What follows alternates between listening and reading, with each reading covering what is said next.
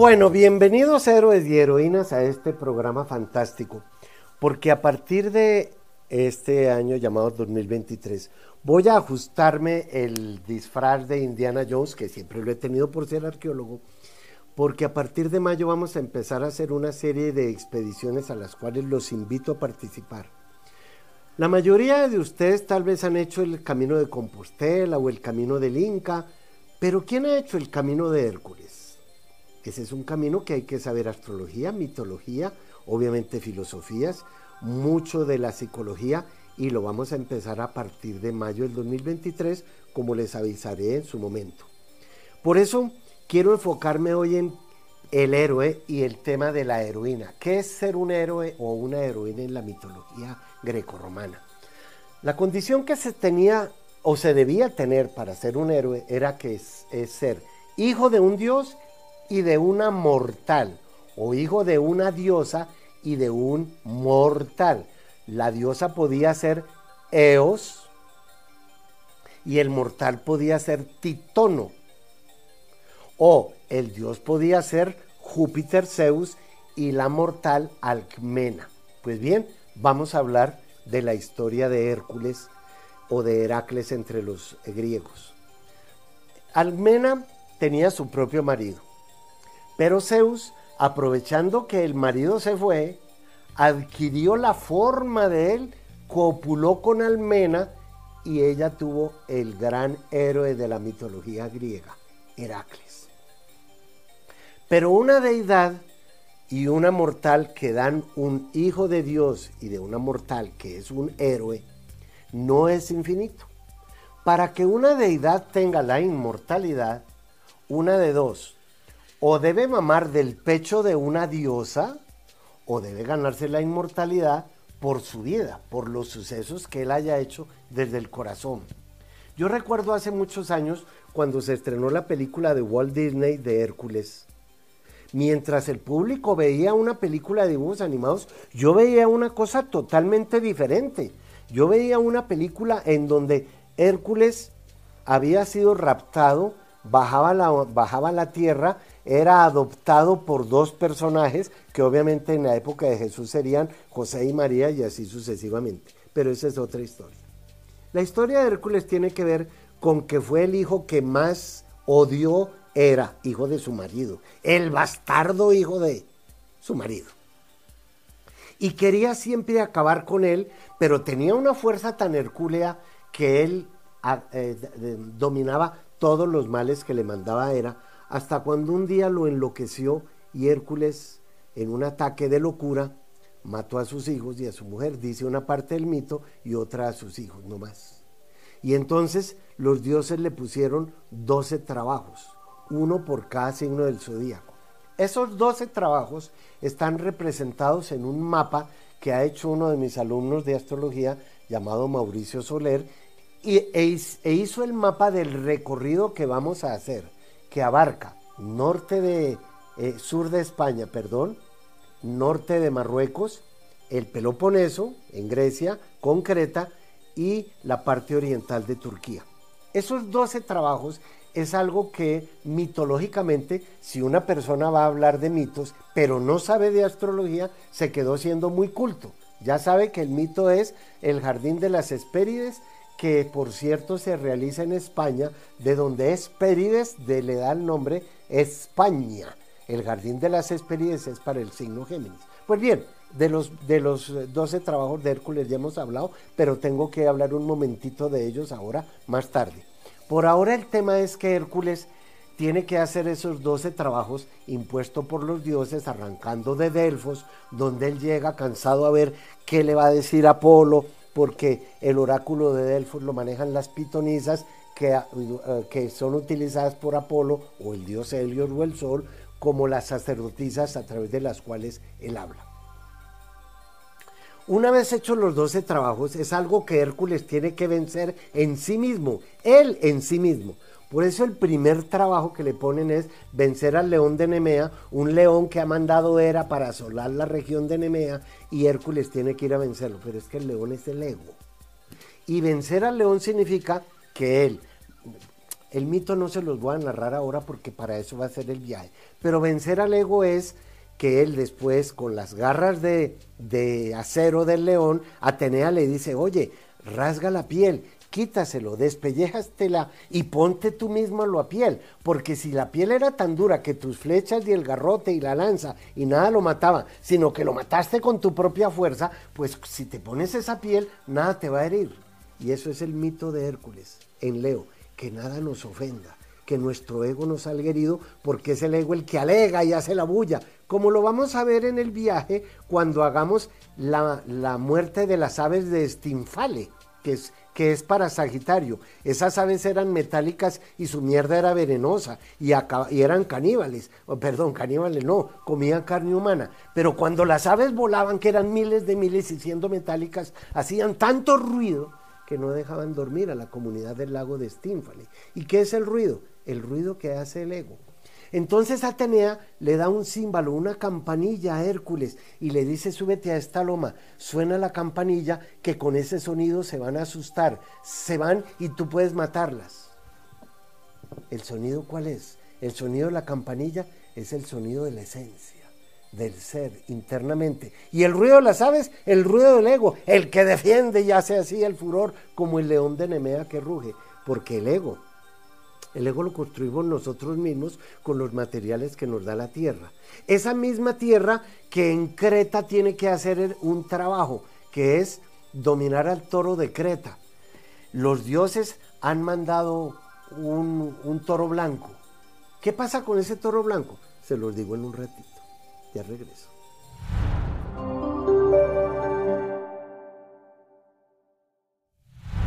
Comenzamos el aparente 2023 los Aries con Júpiter encima.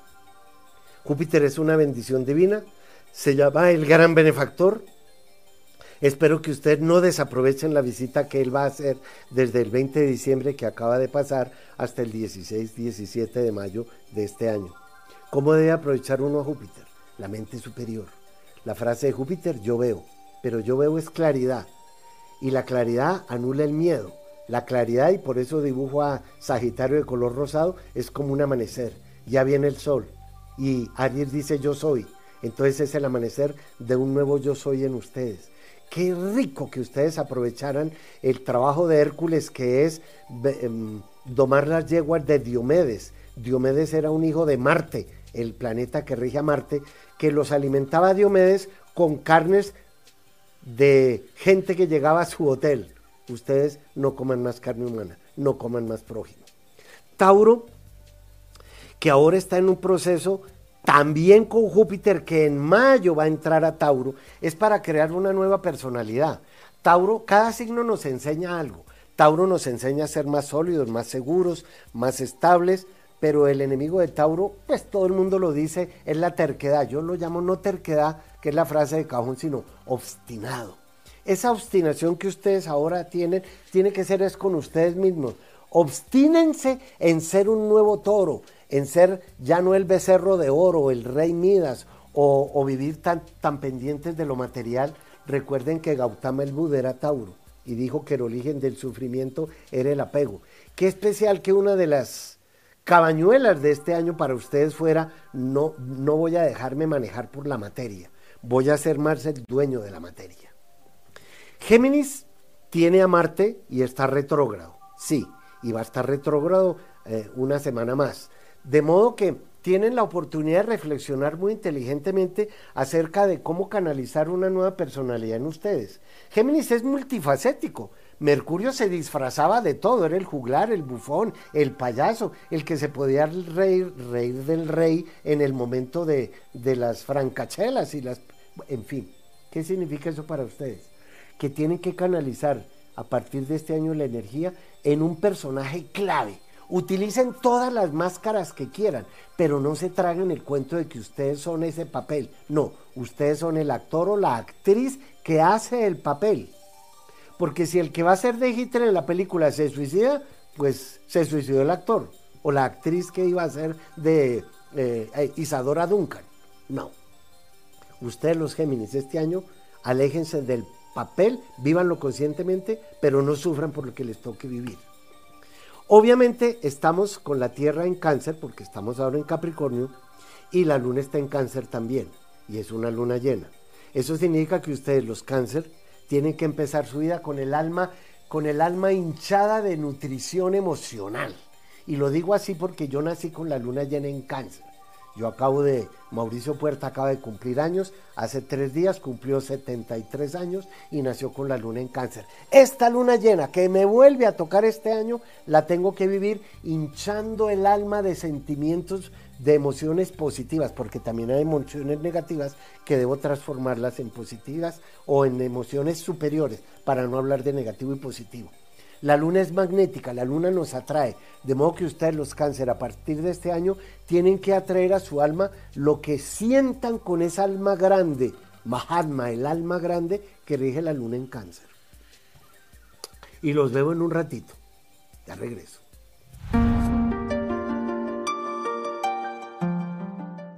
Estoy muy emocionado porque este año voy a empezar las expediciones del viaje zodiacal de Hércules.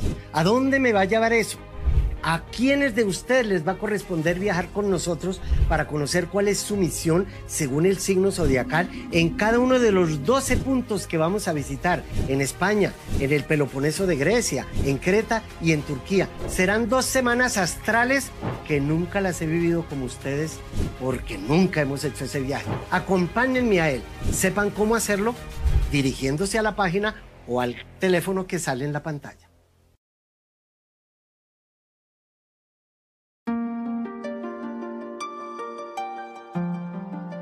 Los mitos nos hablan de quiénes somos, de un mito que tenemos que vivir. Yo en 73 años que tiene este cuerpo de vida, les aseguro que he vivido conscientemente mitos desde Sumeria, con Gilgamesh y Enkidu.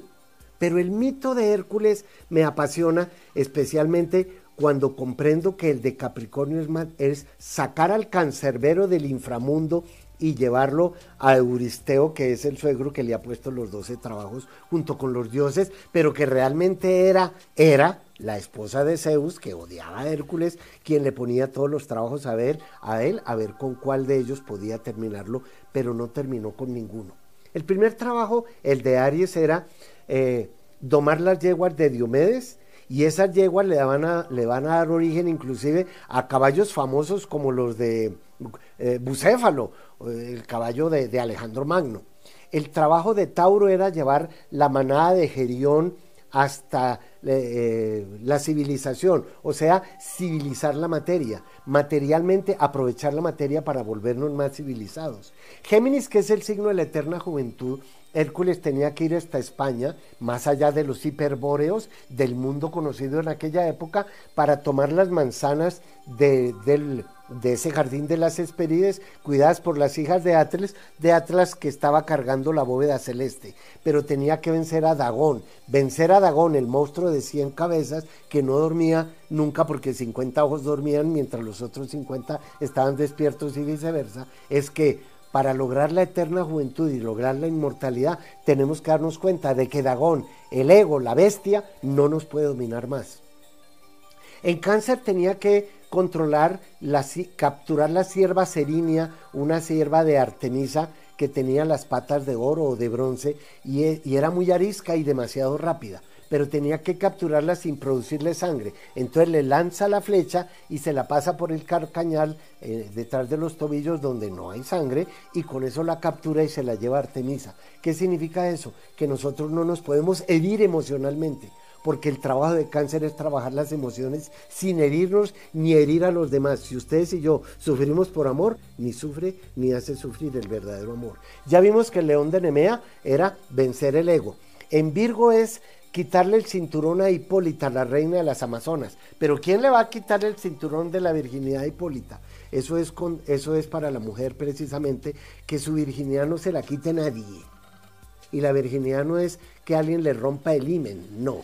La virginidad es que eh, teniendo las relaciones sexuales que tenga, sigue siendo la Virgen Amazonas, salvaje y agreste, que no depende de nadie. Yo no soy la esclava de nadie. Ese es el oficio de Virgo. Es la cenicienta, pero lo hace con gusto porque comprende que esa es su misión. En Libra tiene que capturar el jabalí de Erimanto y es un jabalí que eh, asola la región de Erimanto, él lo tiene que capturar y llevarlo como como tiene que ver con Libra, también tiene que ver con la, con la energía emocional, pero a través de las relaciones de pareja. El jabalí, que es eh, el animal que busca la trufa o el alimento sagrado, es algo que está oculto. La principal pareja soy yo, de, mía es Mauricio Puerta, y tengo que tener una relación sagrada con él. El segundo trabajo que hizo después de matar al león de Nemea y ponerse la piel para que nada lo hiriera, era, nada me va a herir, pero yo a quién voy a matar, ¿cómo sé que voy a matar a los demás? Y es cortarle la cabeza a la hidra de Lerna. Pero cada vez que le cortaba la cabeza en escorpión, la hidra le salían otras tres, hasta que Yolao, su sobrino, con quien él iba en el viaje, cauterizaba las, los muñones de las heridas hasta cuando por fin su maestro le había dicho, si no te arrodillas no las vences, no la vences. Se arrodilló, metió la mano en, en la inmundicia de la Lerna, del pantano de Lerna, y sacó la cabeza que era em, la infinita, que se transformó en una gran joya. Lo mismo hizo Jesús, se arrodilló tres veces con su cruz a cuestas para llegar al Golgota y poder ganar la inmortalidad como hijo de Dios y de una mortal cualquiera, como lo dice el mito griego, pero ahí gana la inmortalidad. En Sagitario ya vimos que era eliminar las aves de este infale, bajarle el ruido a las aves metálicas. En Capricornio, sacar el cancerbero que tiene las tres cabezas, pasión, odio, todo, todos esos pecados capitales que se vieron también con las siete cabezas de la hidra de Lerna y hacer una limpieza emocional. El de Acuario me fascina porque es el de la era que vamos a empezar, que es limpiar el establo de augías. Y el establo de augías es los dos lóbulos cerebrales, sacar de ahí tanta la transformamos en abono orgánico y Hércules lo que hizo fue desviar dos ríos y ellos hicieron el trabajo. Y por último, el, trabajo de Pisces, que es el espiritual, que tiene que ver con la maná, con vencer un, un gran gigante, que apenas lo levanta él, el gigante se desgonza, desgonza, o sea, dejar de ser tan materiales y volvernos más espirituales. Una vez Hércules cumple con sus trabajos, vuelve donde su mujer, pero su mujer ha tenido un amante que se llama Neso. Neso es un centauro de la mano negra o de la mano eh, izquierda, siniestra, em, que ha sido el amante de ella. Y Neso sabe que ya vuelve Hércules cargado de más poder. Y él eh, unta su manta con la que él se acuesta con, con Deyanira, su mujer, y le dice, cuando te acuestes con Hércules, ponte la manta, ponle la manta a él para que crea, que creas oliendo que soy yo. Efectivamente, eh, Deyanira hace eso, pero la manta está, es envenenada. Y cuando Hércules se pone eh, el sayo allí, eh, arde como en una pira funeraria, y era tanto su dolor que, su sobrino Yolao le ayuda a morir. Y en ese momento Hércules eh, termina con su cuerpo terrenal, queda en la pira funeraria y él entra al mundo de los inmortales donde lo espera su nueva mujer, la pareja inmortal que se llama Eve, la diosa de la eterna juventud.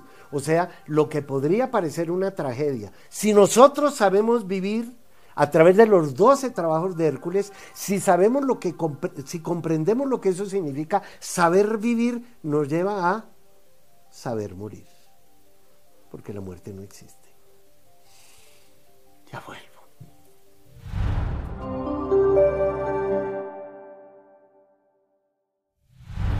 Hoy la luna blanca entra a Leo y se va a encontrar con la luna negra.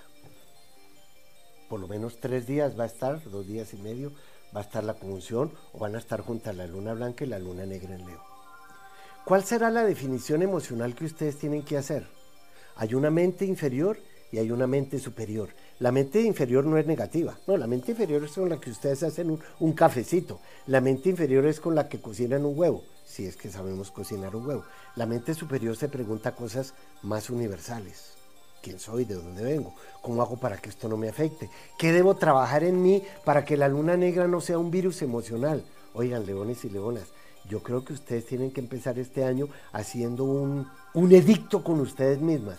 No debo dejarme afectar tanto por lo que suceda en el concepto aquel que tenemos acerca de, del amor, que es lo que más puede hacer sufrir al signo Leo. Virgo tiene una oportunidad de negocios, de inversiones, no sé qué tenga que ver, si alguno de ustedes tienen que ver con el arte, pero sería bueno que pensaran, pues digamos, qué partes de ustedes pueden utilizar este año que están como en hibernación o las tienen en el baúl de los recuerdos. Virgo es el signo más eficiente del zodíaco. Ah, bueno, pero alguna madre me va a decir, oiga, pero yo tengo un hijo tan perezoso que, oiga, ¿y por qué no lo pone a tender la cama? Dígale que tienda la cama o no hay desayuno.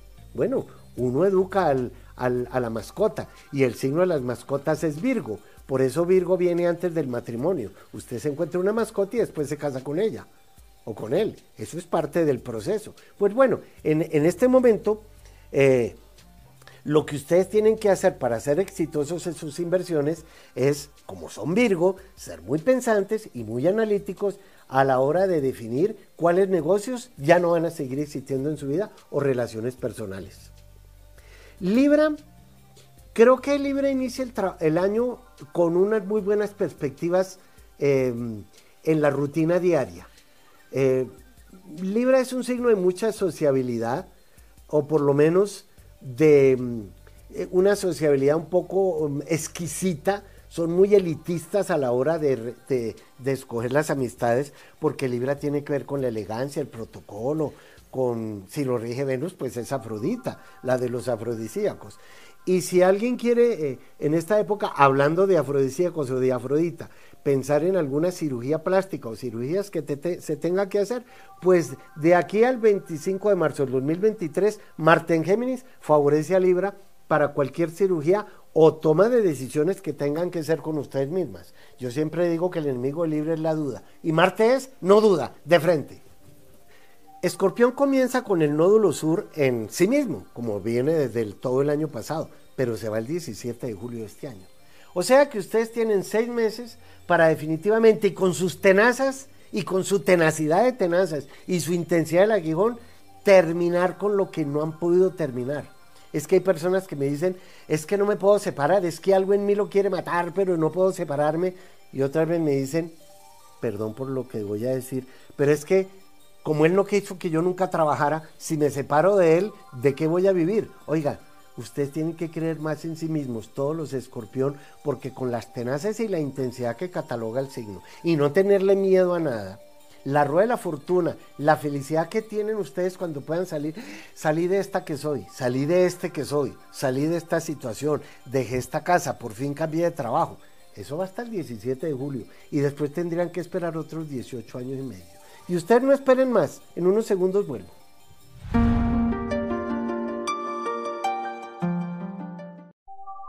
Creado una aplicación en donde el servicio de buscar pareja es muy especial. No importa el sexo ni el género. La aplicación nos va a dar la posibilidad de comprender cuál es esa persona con la que estamos sincronizados. Esa aplicación la encuentran ustedes ahora como uno de mis servicios astrales.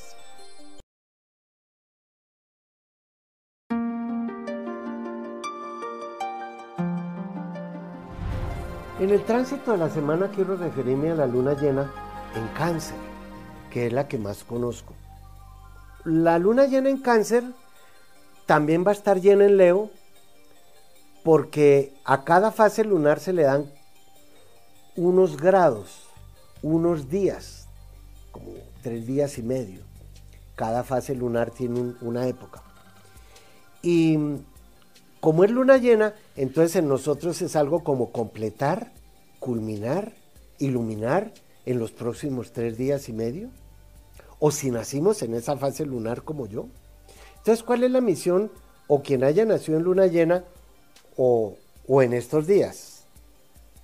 Digamos, aclarar los propósitos, los puntos de vista sobre un significado más amplio de la vida. ¿Por qué? Porque es que el sol está en una, en una esquina y la luna está en el otro. Recibe toda la luz del sol y dice, ah, yo no era la que producía la luz. Creí mientras me alejaba que yo era quien producía luz y ahora que estoy enfrente de la fuente, ¡ah! la luz la reflejo, el reflejo de la esencia de la luz en el alma. Eso es muy importante tenerlo en cuenta dentro del propósito de vida que nos hagamos o que nos propongamos dentro de los días que dura la luna llena. Pero para lograrlo, entonces tenemos que adquirir conciencia de vivir con un verdadero propósito existencial. Y lo sé porque yo nací con la luna que estamos viviendo ahora, la luna llena en cáncer. Bien, Y eso me llevó a vivir allá en Tierra Adentro y llegué a Tierra Adentro en una fecha cáncer. Me casé con Tierra Adentro en la región donde vivo, en un 13 de julio del año 72. Entonces, ahí debemos como, como en este momento conocer desde el alma, saber desde el alma, sentir cuál es el propósito de la existencia, si no de toda porque no nacimos en luna llena, sí el propósito de la existencia es cuál y buscar un ideal, infundiendo como de un nuevo significado a la vida. Porque es que la vida no tiene significado, hay que dárselo. Yo le di dos significados a la vida a la vida externa cuando llegué a Tierra Adentro el 13 de julio del año 72 y a la vida interna cuando empecé a estudiar astrología. Seis meses después, el 13 de enero de 1973. Para eso sirve la luna llena, para con la esencia del sol que el alma se ilumine y diga, esto es lo que siento, esto es lo que creo que, que va a ser el significado de la estructura de mi propia vida. Y es su libreto, no el libreto de los demás. Es que es un peligro que los papás quieran escribirle el libreto a los hijos. Y más cuando tenemos hijos rebeldes como en la era de Acuario.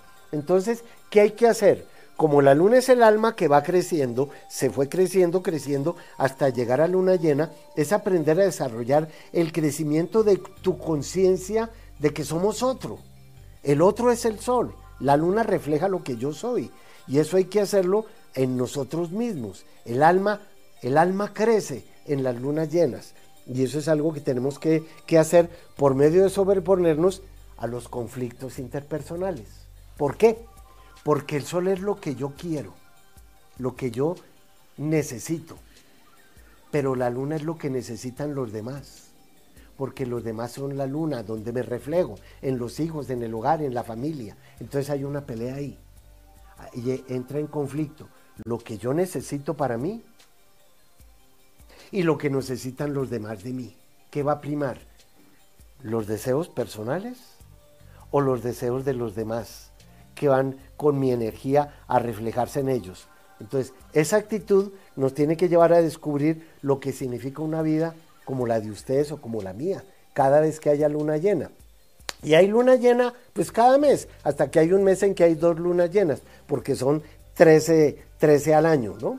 De, modo que em, tenemos que, con la conciencia del sol, tener una vida, sentir la vida mucho más consciente, aprovechando la primera luna llena del año, que es a partir de hoy.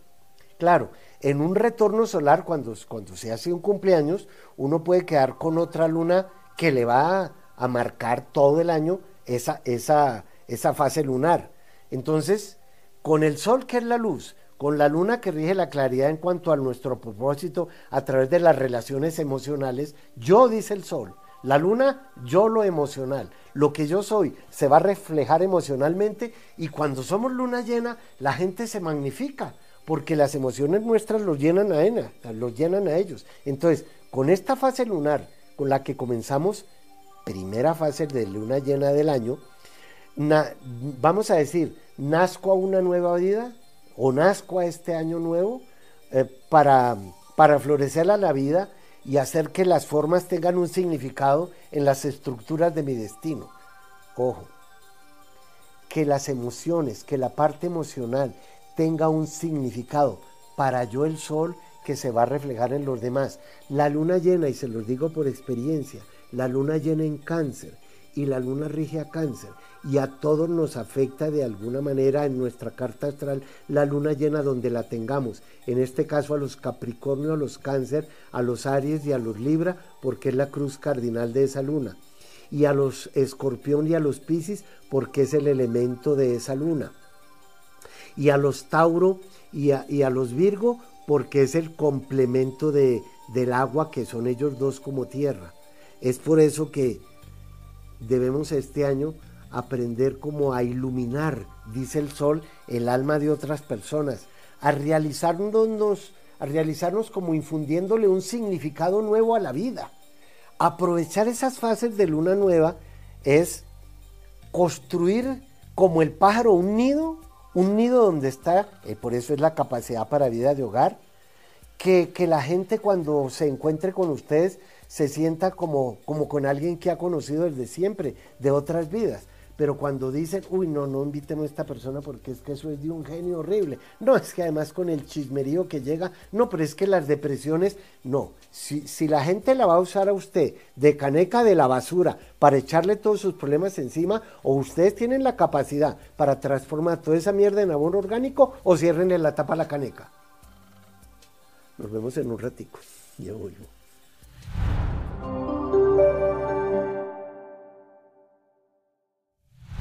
Este año Sagitario es como el propósito de dar en el blanco. Pero ¿cuál será ese blanco? ¿Dónde está? ¿Será un blanco con un propósito interno? ¿Será un blanco con uno externo? La frase de Sagitario yo veo. Pero en este caso, ustedes tienen que ver es en el fondo de ustedes mismos, en el abismo, allá en la profundidad de su ser.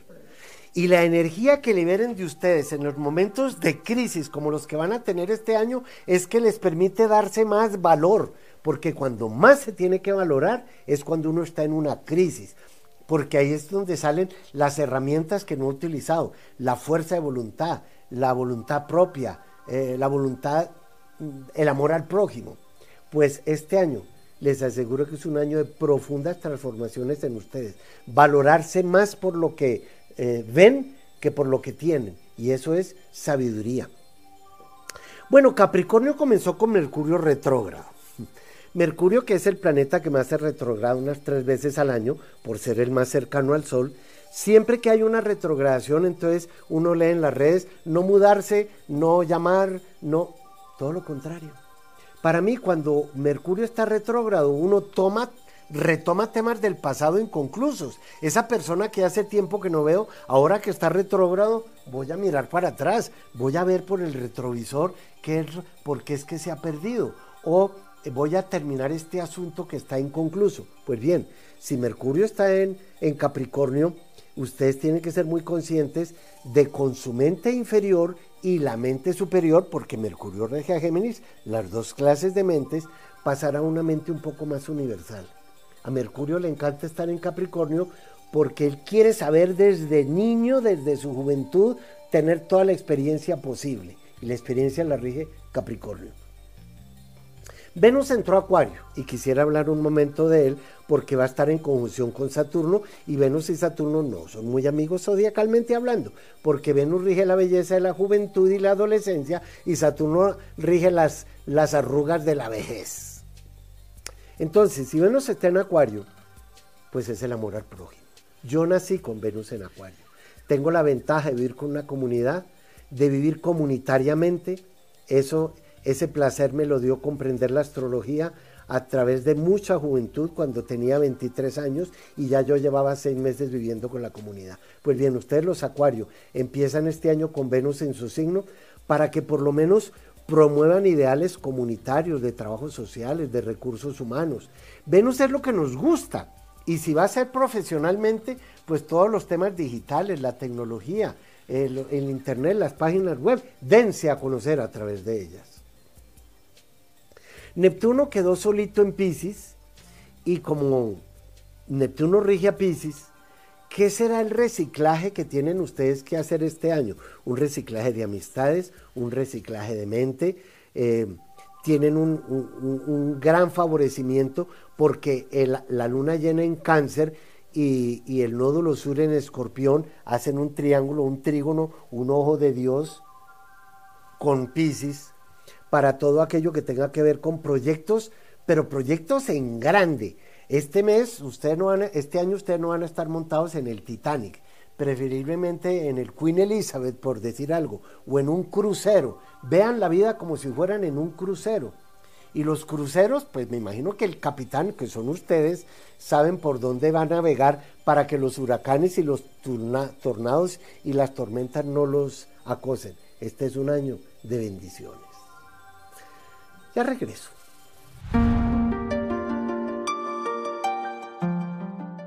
Hola queridos astronautas, del 20 al 28 de enero voy a estar haciendo cartas presenciales en Miami.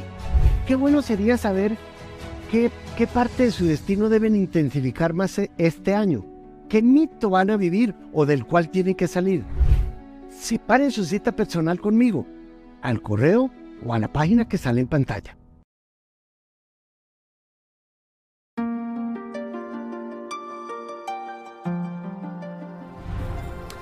Bueno, en respuestas al público, Mary me pregunta que quiere saber sobre su salud. Y es Sagitario.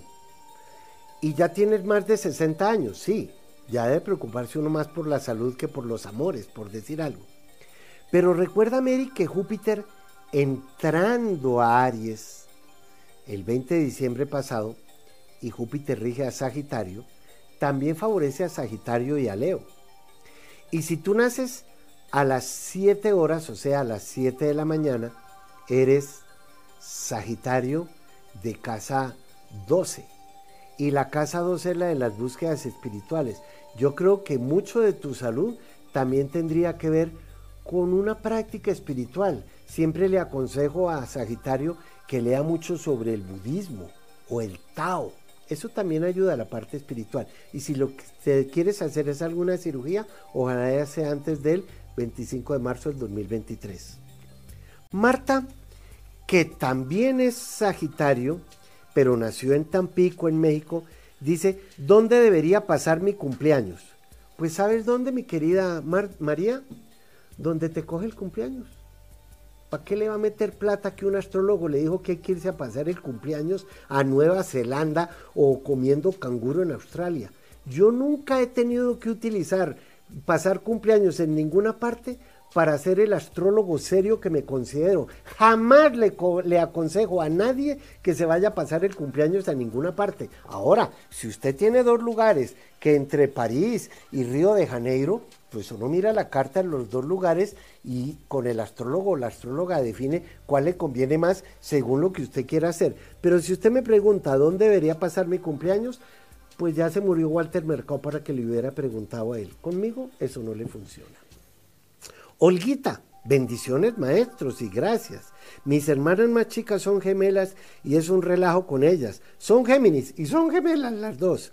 Pero entonces dice ella que está estancada no sé a dónde ir ni qué hacer, estoy perdida. Oye, pero perdida con respecto a qué? Porque si yo pongo esto aquí y estoy por allá buscándolo, pues estoy perdido con respecto a eso que estoy buscando. Pero tú estás perdida con respecto a qué? Si no estás buscando, si no estás perdida con respecto a algo, pues muy importa un poco, muy poco importa para dónde vaya uno. Lo importante es que uno vaya construyéndose a sí mismo, porque a donde vaya siempre va a llegar, siempre va a haber alguien que necesita de una persona construida. Y acuérdate, tú eres Tauro y ahora el futuro está en Tauro y Urano retrógrado en Tauro y Júpiter va a entrar en Tauro. De bendiciones de que está perdida. Ojalá alguien le encuentre. Meriluz, que es Acuario, eh, que si pide su pensión, oye, pues naciste en el año 53, o yo entendí mal, o dice, pido mi pensión, pues niña, tiene a Saturno en Acuario, y Saturno rige la vejez, la experiencia que trae con los años. Claro, si usted me está pidiendo consejo para pedir la pensión, hace rato que la pedido. Y Saturno está hasta el 6 de marzo del 2023 allí. Y para esa época ya tendrá usted 70 años. Si nació en el 53 y a las 2 de la mañana, pues eres Acuario ascendente mm, Sagitario. O sea que pida la pensión antes del 6 de marzo de este año. Por lo menos la ley está a favor tuyo porque Acuario es un signo de aire y Saturno en él. Maredim, no, no sé qué. Ella es, es Libra y dice, eh, Quiero saber de mi prosperidad. Ella es, nació a las 6 de la tarde, es Libra ascendente Aries. Pues el signo de la prosperidad, el planeta de la prosperidad es Júpiter. Y si eres ascendente Aries, pues está en tu ascendente y puedes decir, comienzo a crecer yo, comienzo a ascender yo, comienzo a prosperar yo, comienzo a engordarme yo. Todo eso es prosperidad. La celulitis es prosperidad, pero hay que saberla regir. es decir, la prosperidad está en Aries hasta el 16 de mayo del 2023. ¿Qué será para ti la prosperidad? Me imagino que estás pensando en la plata. Pero ¿y la prosperidad mental? ¿La prosperidad espiritual? ¿La prosperidad en sabiduría? Aprovecha que Júpiter está en tu ascendente para crecer como persona, con tu carácter. Pamela Quintana, Es Virgo, también de Ciudad de México. Quisiera saber mi signo ascendente y por qué en el amor y la economía me ha ido mal. Bueno, tu signo ascendente es Sagitario. Y en la economía y en el amor no te ha ido mal. Te ha ido como te ha ido. Solo que tú juzgas que eso es mal. ¿No será que ha habido una mala actitud en el amor y en la economía para que te vaya como te va? Porque Virgo lo considero que es un signo muy intelectual, muy trabajador, bueno, intelectual también, porque dice yo analizo. Pero como no sé en qué trabajas, de todos modos vas a tener, si eres ascendente Sagitario, vas a tener a Saturno eh, cruzando por una etapa muy positiva de tu vida para el trabajo porque a partir del 6 de marzo, Saturno que entra a Pisces, que es el opuesto a Virgo, te hace revisar tu destino. Tu destino en el amor y en el trabajo. Ninfa, muy griego tu nombre, pero acuérdate que las ninfas eran ninfómanas. Y averigua qué es eso, si es que no lo sabe. La ninfa es Capricornio. Una ninfómana Capricornio, como raro. Pero bueno, eh, ¿Qué tiempo estaré en este caos familiar? ¿Saldré airosa? Pues ¿cómo te parece que si Plutón está, eh, tú eres, no, tú eres el 25 de septiembre, eres Libra, y ahí entonces Saturno sí te ayuda a, eres Venus, la ninfa de Venus, creo que te pusieron un nombre muy griego. Pues mira, Saturno te ayuda para salir del caos familiar antes del 6 de marzo, pero como no me dices si es un caos familiar con la familia donde naciste o con la que formaste, al, menos eh, todo lo que tenga que ver con el cuidado de tu madre no te debe afectar en lo más mínimo, antes del 6 de marzo. Y ya vuelvo.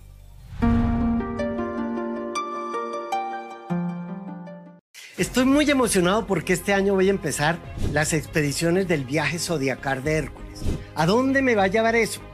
¿A quiénes de ustedes les va a corresponder viajar con nosotros para conocer cuál es su misión según el signo zodiacal en cada uno de los 12 puntos que vamos a visitar en España, en el Peloponeso de Grecia, en Creta y en Turquía? Serán dos semanas astrales que nunca las he vivido como ustedes porque nunca hemos hecho ese viaje. Acompáñenme a él, sepan cómo hacerlo dirigiéndose a la página o al teléfono que sale en la pantalla.